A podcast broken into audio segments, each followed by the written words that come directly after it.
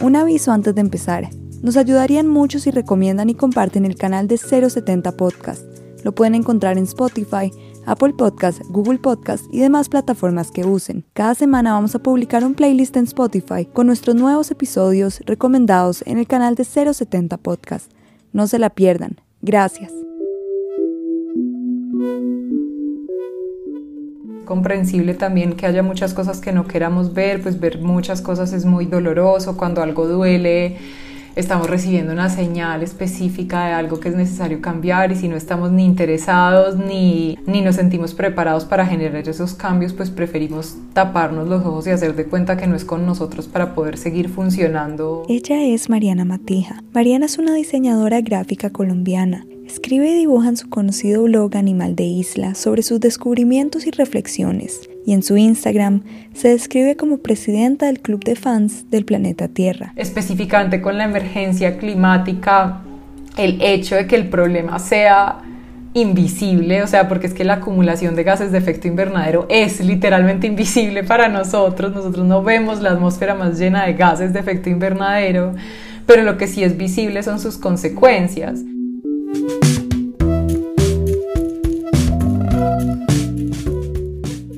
Bienvenidos a 6 grados de separación, un podcast para estos días de encierro en los que como nunca queremos creer que todos estamos conectados y que como nunca queremos encontrarnos.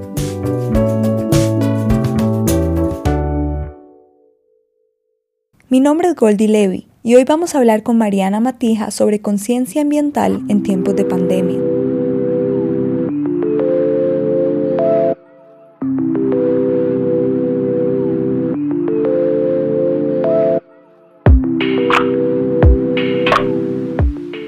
Estar por tanto tiempo en aislamiento quizás nos ha alejado de las montañas y las playas. Para quienes vivimos en las ciudades, puede ser que ya han pasado meses desde que caminamos sobre el pasto.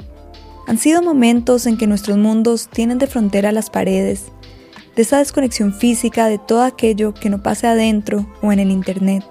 Pero la veamos o no, la naturaleza sigue ahí, abundante, cíclica, sin necesitarnos y nos sigue mandando mensajes de que quizá le dimos un respiro porque ya no hay aviones en el cielo a toda hora o tantos carros en la calle y que las playas están limpias y el agua azul. El mensaje de que esa vida tan rápida que llevábamos hasta que llegó el COVID-19 no podía durar para siempre. Y si ha traído algo este virus, han sido señales de que algo debe cambiar. ¿Qué nos puede entonces enseñar esta pandemia sobre nuestra relación con el medio ambiente? Por eso quisimos hablar con Mariana Matija, Mariana a sus 7 años empezó un club ecológico para sus amigos y desde entonces ha querido motivar a otras personas a interesarse por el bienestar del planeta. Al graduarse de la universidad, comenzó un blog que hoy en día se llama Animal de Isla. Ahí Mariana cuenta sobre su estilo de vida y cambios de hábitos, como volverse vegana o su camino para no producir basura, y orgullosamente puede decir que su trabajo desde hace unos años es dedicarse a educar y compartir información para que aprendamos colectivamente a cuidar del planeta. Y como casi todos, Mariana está en aislamiento. Lo que ha hecho ha sido confirmarme que para mí, así como en otros momentos pues difíciles de diferentes maneras a lo largo de mi vida, compartir cosas y digamos refugiarme en procesos creativos de escribir, dibujar, eh, tejer, cocinar, pues cosas que tienen que ver con participar en actividades de las que surge algo, eso me trae bienestar y me trae tranquilidad y es algo que siento que me ayuda pues a no perderme en la cantidad de información y en las noticias y en pues todo este contexto también del mundo digital y de la vida digital que en este momento está como súper inflamado por la necesidad de conexión por estos medios, pero que también puede ser tan agobiante. Uno de los retos que enfrentan los que quieren concientizar a otras personas sobre el medio ambiente es tener trabajos que se alineen con ese deseo. ¿Cómo fue para ti lograr eso en tu campo? Terminé una carrera que se llama diseño visual, pero mi enfoque ha sido gráfico específicamente. Tiene mucho que ver con el mercadeo y con la publicidad y con vender cosas y con es lo que a mí me interesa hacer con estas herramientas. Yo lo que quiero no es convencer a la gente de que compre cosas que no necesita, pero tengo todas estas herramientas de comunicación que sirven para otras cosas que no necesariamente son vender productos, ¿cierto? o, o, o no de esta manera y no siguiendo esta lógica.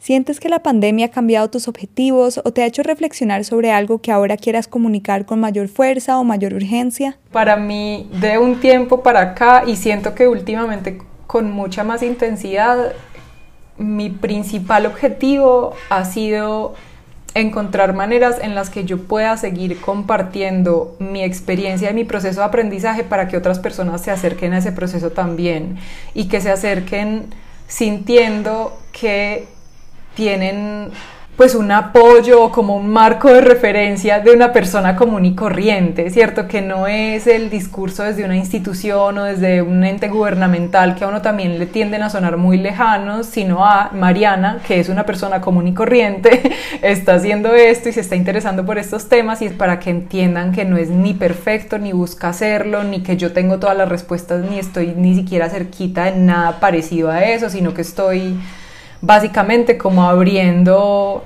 mis aprendizajes para, para, que sea un proceso en conjunto también con otras personas. Algo de lo que habla mucho Mariana es de que como sociedad hemos aceptado esa idea de que lo que no se ve no existe. Pasa mucho, como ella explica en su TED Talk, con la basura.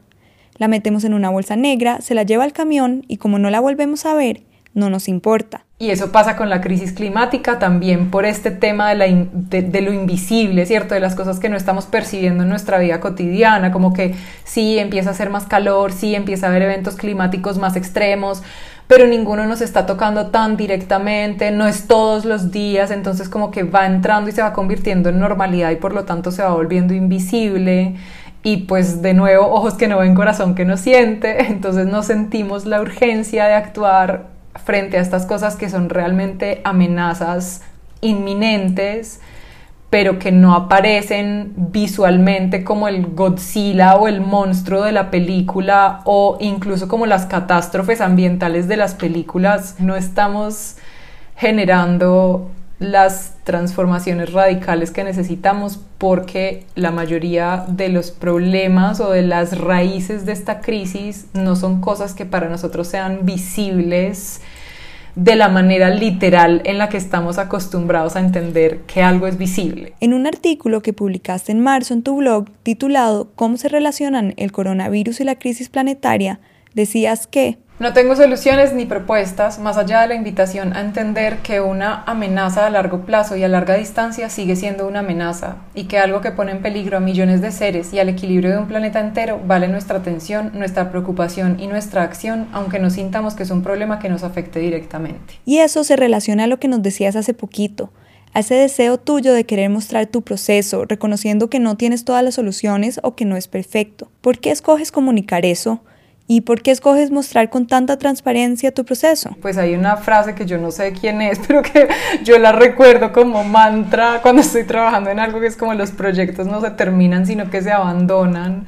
Porque claro, uno puede quedarse perpetuamente trabajando en algo y, y pues como iterando en torno a algo y hay cosas en las que tiene sentido hacer eso y cosas en las que no. Digamos que en torno a observar, cuestionar y ajustar el tipo de huella que estamos dejando en el planeta, me parece absolutamente necesario seguir en ese proceso, ¿cierto? No dar eso por finalizado ni abandonarlo tampoco. Cuando uno lo empieza a ver con una mirada un poco más crítica y un poco mejor informada, también se empieza a dar cuenta que son muy pañito de agua tibia para una enfermedad muy grave y que lo que se requiere son cambios que son más estructurales y más sistémicos sin que eso, digamos, le quite mm, importancia a esos procesos iniciales o a esos primeros acercamientos. Yo creo que lo importante es reconocer que cuando uno da el primer paso, pues no es el único y no es el último, sino que ese es el, el, el inicio del camino.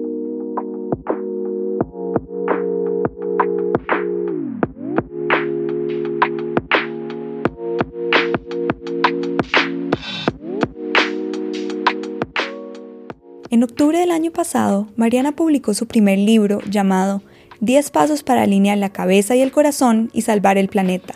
Es un libro que en sus palabras no está escrito para quienes buscan una fórmula fácil. Uno de los capítulos es sobre aceptar que tenemos un problema, o más bien una red de problemas. Esa ceguera que como humanos tenemos ante la basura, por ejemplo, en pensar que desaparece y no regresa, que es algo lineal.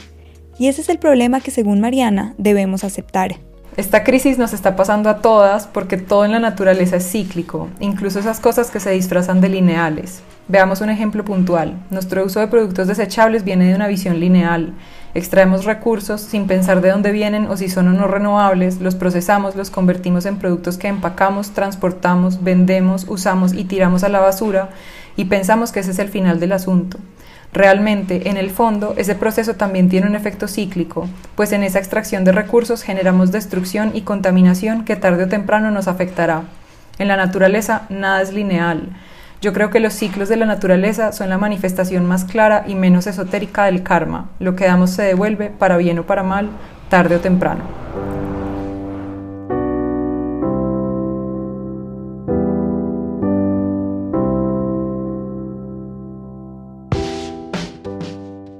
Para quienes en este aislamiento hemos tenido el privilegio de estar en casa, de incluso poder aburrirnos, es un momento que Mariana cree abunda de oportunidad, pero también tan cerca de lo que desechamos, de nuestra basura, evidencia de que aunque estamos alejados, realmente no estamos aislados. Desde nuestros cuartos que ahora son como fronteras, y lo son para cuidarnos, no podemos olvidar esa inmensa red de la que somos parte, esa que va más allá de los confines de lo humano.